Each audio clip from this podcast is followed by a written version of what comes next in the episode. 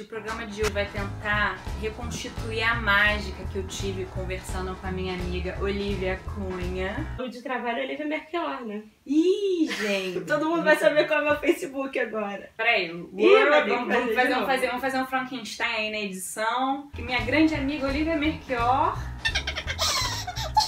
que é simplesmente o meu oráculo para perguntas relacionadas à moda. Me levou a te procurar em relação a esse tema que é consumir moda e tentar ser o mais ético possível. Foi depois de ter assistido The True Cost, né, um documentário que acho que nós duas temos nossas ressalvas mas que pelo menos mostra bem do início, desde a produção do, do algodão até quando as pessoas descartam né, as roupas, jogam fora.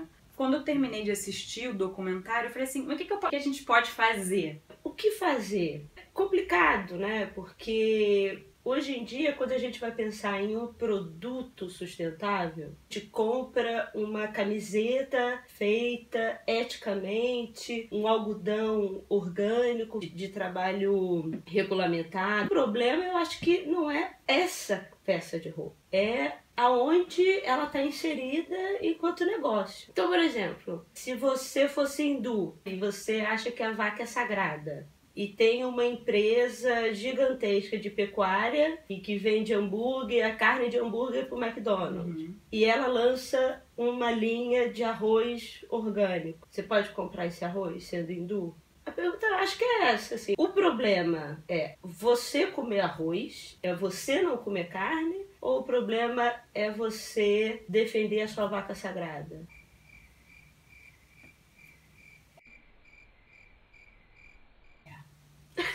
Te peguei. É, ela Pode me pegou. comer o arroz? Ela me pegou. Você pode comer arroz? Porque o arroz que você vai, que você vai comprar, você não tá comendo carne. Eu sei se não. Naquele arroz você não tá matando a vaca. É, Mas é. indiretamente Não. você tá financiando o assassino da sua vaca. E também toda essa conversa aconteceu por causa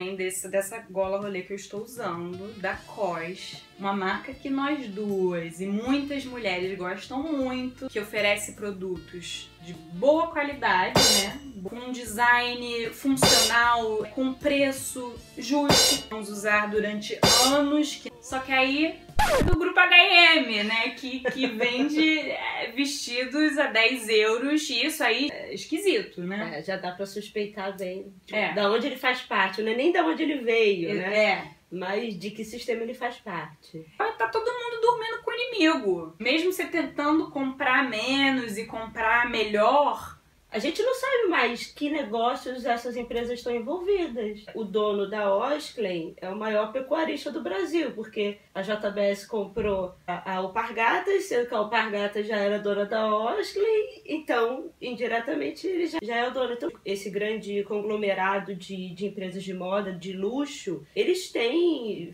bancos por trás, financeiras, tem 500 mil, mil outros negócios que a gente nem imagina e que tá tudo ali. Então, por isso que eu acho que a gente pensar no produto não resolve. E por isso que eu realmente acho que a única maneira de ser sustentável tem que comprar menos. Mas como é que você, dentro de uma indústria de moda ou de qualquer outra indústria, vai chegar para o mercado e vai educar o consumidor a comprar menos? Porque o que está acontecendo é uma educação de compra consciente, mas num volume necessário tão grande quanto. Eu fiz lá na, na São Martins um, um projeto sobre sustentabilidade, né? E, e nessa época, 10 anos atrás, a gente não quis fazer uma coleção sustentável e a gente fez um vídeo entrando na Primark e na época a Primark estava com essa onda de fair trade, que é o trabalho com comunidades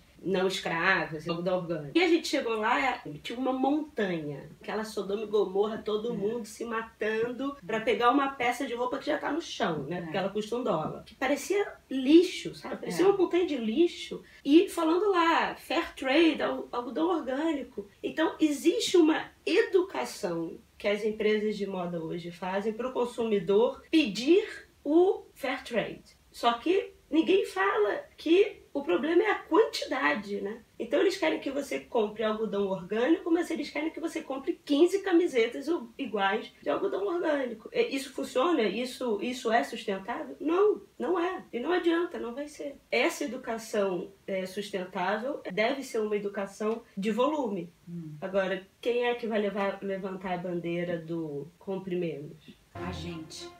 A gente vai. A gente vai. A gente vai, gente. Eu, gente, eu tô conseguindo. Até, né? Porque crise, né? Não tem opção. É, mas eu acho a crise ótima eu também, isso. Eu também.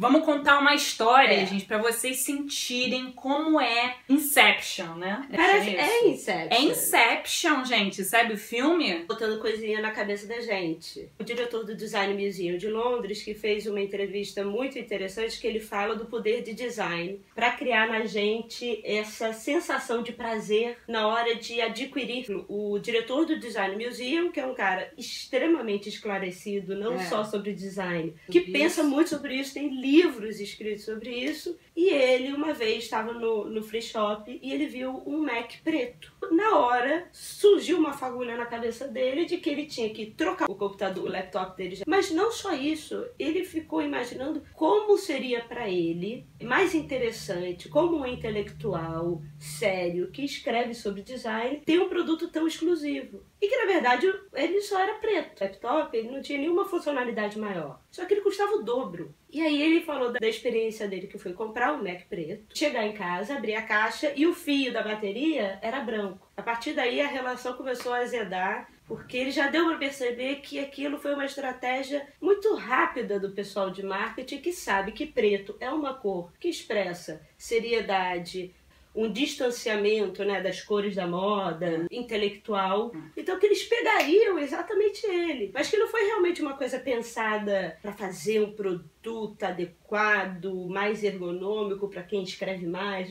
Não, pintaram de preto. Então o resto deixa para lá. E ele ficou se perguntando. Cara, imagina, eu que sou uma pessoa que estuda isso, né? O, né? o significado das cores e do design, e como o design hoje ele é feito para exacerbar essa necessidade do ter e de substituir as coisas. Se eu cair nisso, nossa, imagina como, como tá a pessoa que é fora do, desse meio de design, que não pensa sobre essas coisas, mas que tá lá como público-alvo para ser.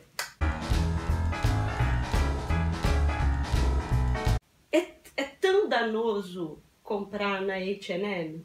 Depende. É tão danoso comprar na COI sabendo que você está financiando a H&M? Problema é volume. Não adianta você sair de uma loja, mesmo que seja uma loja pequena e tal, e sair de lá com coisas que você não precisa. Com volume só pelo comprar, pelo se sentir bem. Você tem um monte de, de roupa no armário, é, tem gente que tem um monte de livro no armário, no, na, é. na estante. que ainda tá no plástico, né? Uhum. Essa, esse consumo não vem só da moda. Isso, a gente está aqui consciente do problema e mesmo assim continuamos tropeçando nos mesmos erros, sendo fisgados pela necessidade de, de afirmação pessoal, né? Hum. Olha, a gente tem uma pergunta da nossa plateia. Fala, garota! Eu queria saber como é que funciona essa parte de trabalho escravo para algumas marcas de beleza também. Tudo que a gente falou se aplica à indústria da beleza. Né? É, se aplica a qualquer indústria. No caso da indústria da beleza, a gente tem que lembrar que é uma indústria diretamente ligada à extração natural. Extração de óleo, a extração de mineral, a extração química, tem muito petróleo envolvido. É você que gosta de perfume. Se você vai lá no Conhecer, que faz o perfume para Isabel, e você compra este perfume, realmente é muito mais sustentável do que você chegar e no duty free e começar a passar o rodo. Ah, então, para resumir, fuja de preços absurdamente baratos. Isso é estranho, né? É, isso já é estranho. Não dá. É. Dois me diz você, agora eu quero ver. Compre menos. A gente não precisa de muito. E, e sinceramente, muito mais chique. Ficar ostentando o último grito, grito do momento tá cafonérrimo. É. Mas compre mais em pequenas marcas. Mas isso pela, até pela elegância em si e pela criatividade, pelo design, por tudo, né? Mas o pequeno designer é aquele cara que realmente está trazendo algo de novo. Então, assim, qual é a graça de sair um monte de sacola da H&M porque todo mundo vai ter a roupa igual? É. Sim, a, a relação que você tem com a roupa quando você vai comprar de marcas menores, de designers que tem uma relação muito mais especial com aquela roupa, torna ela menos dispensável, né? É. Você cria uma relação emocional. Olha só como eu sou uma grande apresentadora. Eu esqueci de apresentar minha convidada. Não, você falou. Falei? Eu, eu apresentei como minha amiga. Que Trabalhou muitos anos é, comprando tecidos para várias marcas, a Animale, Eu organizava produção internacional, viu é, grandes fábricas, né? vi, rodei a China toda vendo coisa, rodei a Índia.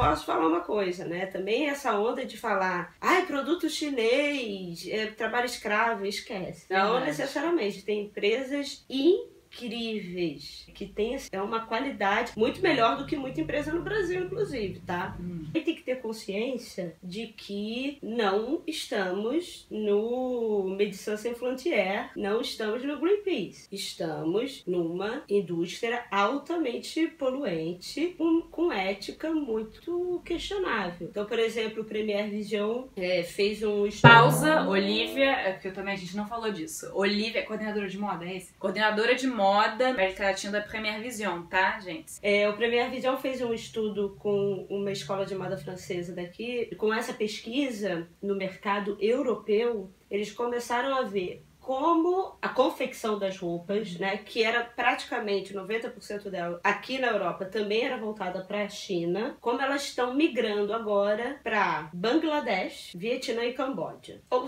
Por que que isso está acontecendo? Porque a qualidade do trabalho na China melhorou. Os chineses estão ganhando melhor, eles estão reivindicando melhores situações de trabalho, melhores atendimentos na saúde e melhor educação. E os trabalhadores rurais que entravam nas empresas né, de forma quase ilegal, né, quase invisível, agora eles começaram a ser regulamentados. Ou seja, o valor da produção na China aumentou. O que que a indústria de moda está fazendo?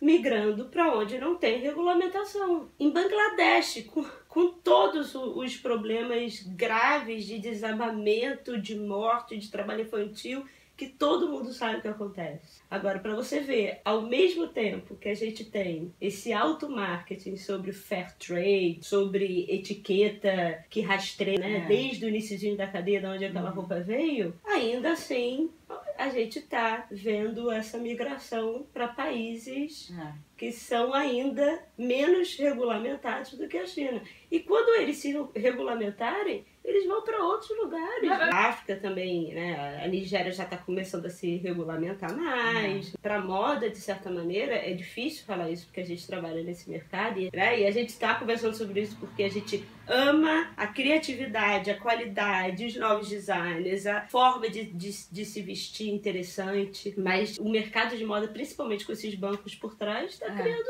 isso. Al- Alta lucratividade, ética zero e moral zero. Então, gente, pra resumir esse programa, é compra onde você quiser, mas só compre menos, né? Menos. Compre algo que você realmente gosta, que você realmente vai usar. Seja feliz, pronto. É, seja mais seguro de si, sabe? É você, não é a roupa que vai fazer você. A roupa te ajuda, assim, te ajuda a se sentir mais bonito, mais interessante, mais inteligente. A roupa tem essa função que é muito bonita e que a gente adora, fora, né? É. é. A roupa tem essa função de desajudar a encarar o mundo social de uma forma muito interessante. Então, com essas belas palavras que eu encerro o meu programa no YouTube. Será que a gente pode chamar isso de programa? Eu Abel, muito obrigada. Adorei estar com você, brincar com você. Obrigada, obrigada pela sua participação, Olivia Merquior.